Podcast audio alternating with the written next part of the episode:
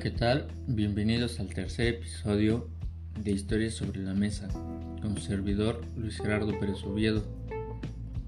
Hoy hablaremos del cacao en los estados de Oaxaca, Chiapas, Campeche y Yucatán.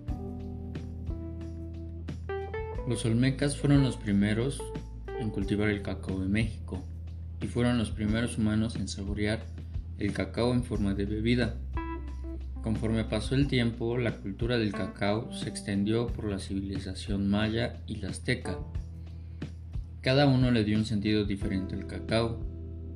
Los mayas, por ejemplo, utilizaron la vaina del cacao para crear una bebida, y los aztecas preparaban un brebaje amargo y concentrado, llamado de chocolate, cuyo consumo estaba reservado al emperador a los nobles y a los guerreros. La vaina de cacao valía más para los indígenas que el oro y era utilizada como moneda de cambio para el trueque. También era utilizado como ofrenda en los funerales de las élites. Para el siglo XVI, la cultura del cacao en México estaba esparcido en toda la zona templada y caliente del país desde la provincia de Tabasco hasta Michoacán, Colima, Chiapas y Campeche. Se producía de manera espontánea y también se cultivaban tres variedades principales de la planta. Cuauhcuahuatl, Xochicuahuatl y Tlacacahuatl. Los cacaos más apreciados eran los de la zona de Tabasco y del Sococonusco de Chiapas por el gran tamaño de sus semillas y por su sabor y aroma. En 1519, cuando Hernán Cortés llegó a México, logró que los aztecas le cambiaran oro por cacao, metal que en aquella época era indiferente para los indígenas. Los españoles adquirieron la costumbre de consumir la bebida de chocolate igual que los aztecas, con la diferencia que ellos le agregaban azúcar. También en 1528, cuando Cortés regresa a España con un cargamento de cacao, además de las recetas y utensilios necesarios para la preparación, las vainas de cacao eran fermentadas, secadas al sol, tostadas y eran prensadas entre dos piedras calientes hasta obtener una pasta aromática moldeada en forma de barra o panes y luego se le agregaba agua, azúcar o miel e incluso especias. Se le consideró al cacao un medicamento, un reconstruyente y hasta un afrodisíaco. A su vez las recetas fueron mejorando. El chocolate podía ser un alimento o una bebida.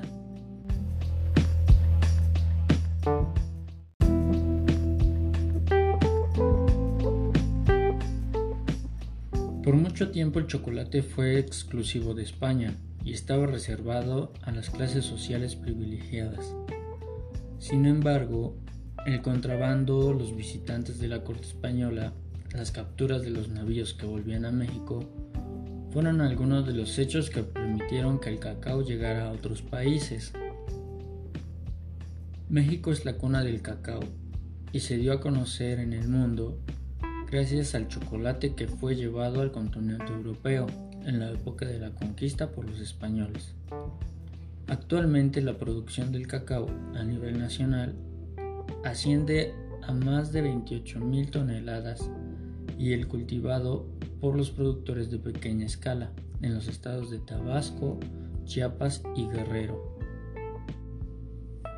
Yucatán, por ejemplo, el cacao es una planta mística cuya semilla preserva los años de la historia.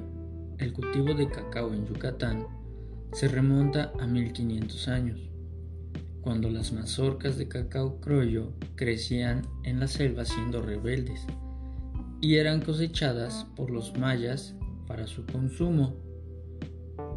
Actualmente México produce más de 28.000 toneladas, de las cuales 600 se producen en Yucatán por lo que existen muchas fábricas y cultivos dedicados exclusivamente a la siembra, producción y venta de cacao. Yucatán cuenta con un museo dedicado a preservar y contar la historia del cacao, llamado Chocostory Uxmal, y es el primer museo en México dedicado al chocolate. También Yucatán cuenta con una de las fábricas productoras de cacao más reconocidas en el mundo, llamada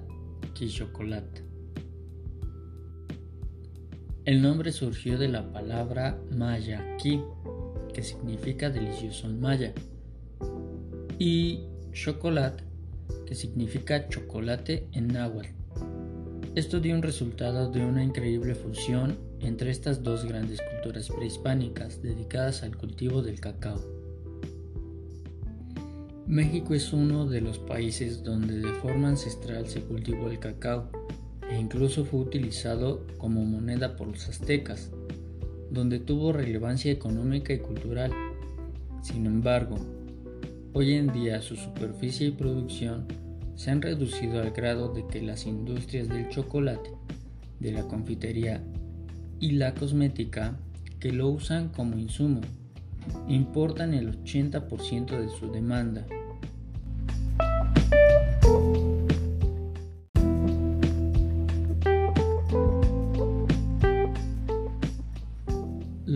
biodiversidad de esta especie en el sureste mexicano permite obtener desde cacao nativos hasta híbridos o clones de alta productividad, con semillas con tonos color crema, violetas y moradas, y con sabores a frutos frescos, secos, nueces, dulce, caramelo de malta, miel y aromas florales.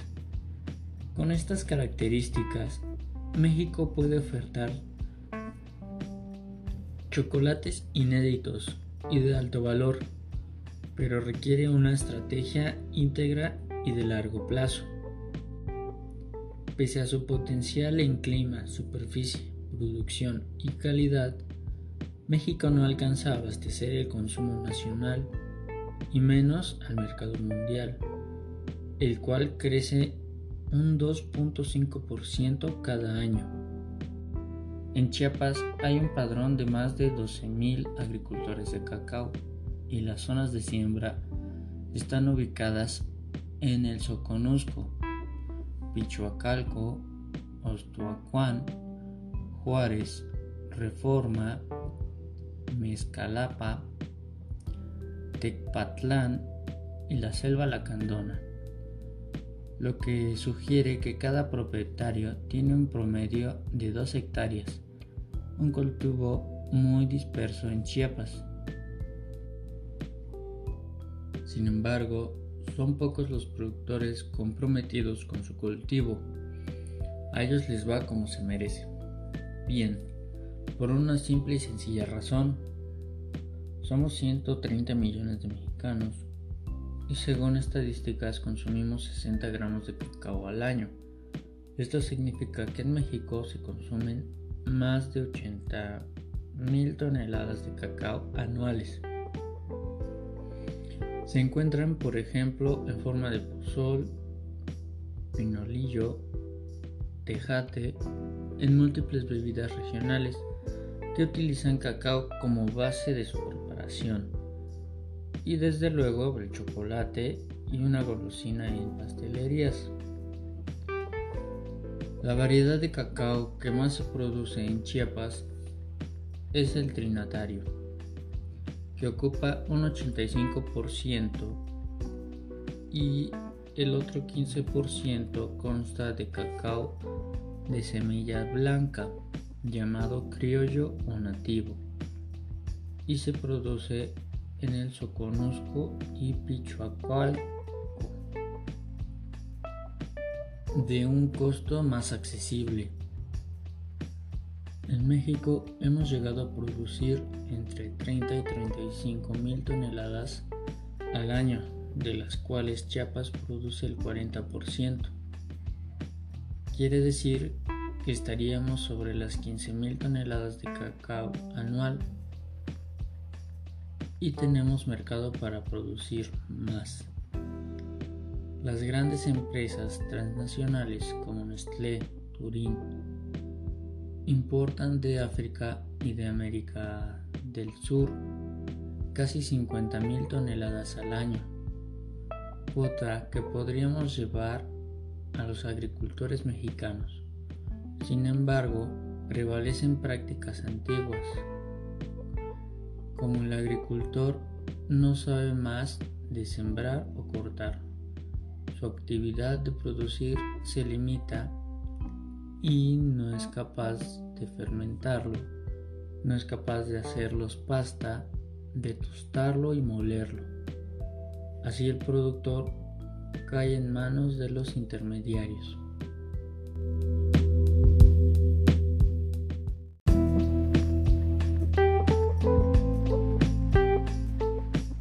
El cacao de México es el tata de todos los chocolates del mundo es el cacao de origen. Hay países de América del Sur que dicen que el cacao es originario de todos, pero la historia y la documentación apuntan hacia México y Guatemala como el origen del cacao. El cacao del Soconusco era reconocido como el mejor para hacer chocolate en el mundo y esto lo han redescubierto muchos chefs y ahora buscan a México para comprar cacao. La sorpresa para ellos es que el producto de aquí es mucho más caro que el de América del Sur o el africano. Para ser exactos, más del doble. Y lo aceptan porque reconocen su calidad. No adquieren grandes cantidades. México no exporta más de mil toneladas al año por el precio tan caro pero es un precio establecido por el mercado mexicano. Algunos historiadores sostienen que fue en Oaxaca a finales del siglo XVI donde un grupo de monjas añadió azúcar y canela a este brebaje para adecuarlo a los paladares europeos, creando lo que conocemos actualmente como un chocolate, un producto apreciado en todo el Obre. En Oaxaca, uno de los productos más valorados, tanto por sus propios oaxaqueños como por los turistas nacionales y extranjeros, que disfrutan de esta elaboración artesanal y el uso de distintos platillos y bebidas, comunidades como San Mateo del Mar, Teotitlán del Valle, Santa María Atzopan y otras de las regiones costa y sierra cuentan con una serie de bebidas elaboradas con cacao como la chone y el chilate. Incluso en las celebraciones de cada pueblo de Oaxaca, así como el mole y el pan, no pueden faltar alguna bebida elaborada con chocolate o cacao, cuyo sabor trae a turistas nacionales y extranjeros en estas festividades, con motivo de la Guelaguetza, no puede faltar la venta y degustación de chocolate oaxaqueño.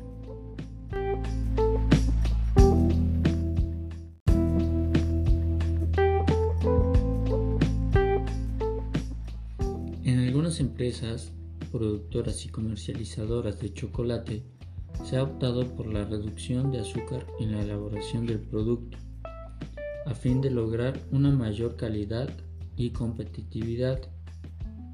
Aunque el Estado es la cuna del chocolate, no se pasa desapercibido por los visitantes en temporadas de vacaciones. El grano de cacao aún se compra en otros estados del país porque su producción es limitada en la entidad en Oaxaca se consume aproximadamente 2.000 toneladas de chocolate al año, pero la mayoría del cacao es traído de otros estados como Tabasco y Chiapas. Solo el 1% de cacao que integra la cifra de consumo es sembrado en el estado, de acuerdo con el productor Germán Santillán, quien es fundador de Chocolate Oaxacanita, una fábrica artesanal establecida en Villa de Tamazuluapan de Progreso, en la región mixteca.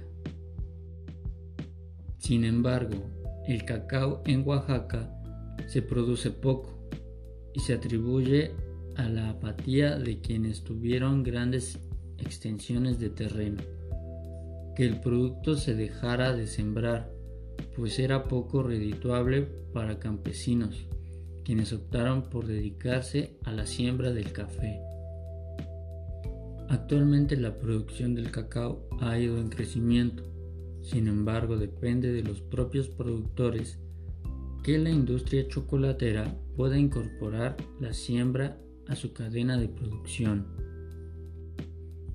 El proceso para hacer un buen chocolate inicia desde la selección apropiada de la materia prima, como el cacao, el azúcar, la almendra y la canela, ingredientes que constituyen el chocolate y son llevados al molino de piedra.